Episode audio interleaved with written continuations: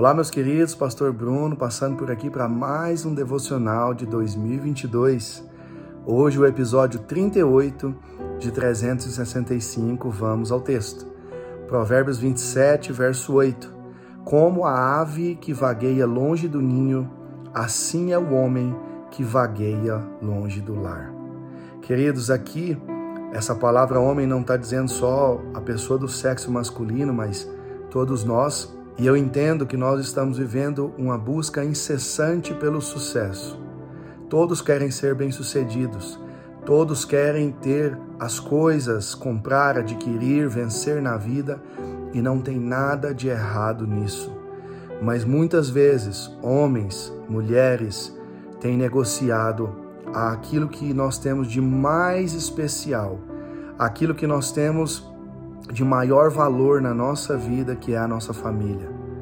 Esposos, esposas, passando dias e dias e dias longe de suas casas, de suas famílias, do aconchego do lar, do lugar especial junto ao marido, junto à esposa, longe dos filhos, em detrimento do trabalho, em detrimento de vencer na vida. E o ninho que Salomão diz aqui é o lugar mais aconchegante e o lugar mais seguro para um pássaro. Um pássaro jamais vai fazer a sua, o seu ninho num lugar onde ela não se sente segura. O ninho é onde ela resiste às chuvas, às tempestades. O ninho é onde ela coloca os seus ovos e tem a continuação da sua descendência. É onde ela reproduz, ela cumpre aquilo pelo qual ela foi criada, ela reproduz. Queridos, não, não negligencie a tua família, não negligencie, não negligencie o momento com a sua família. E essa palavra ela vem uh, de encontro ao meu coração e em, e em especial para mim.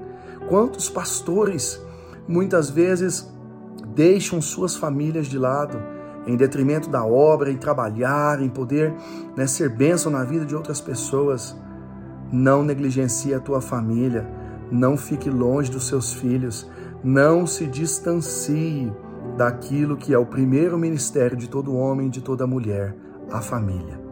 Não vagueie longe do seu lar, ame os seus, se aproxime dos seus. Tenha foco, persista, corra atrás sim, mas não troque o momento em família por nada, seja ele monetário, seja um prazer momentâneo.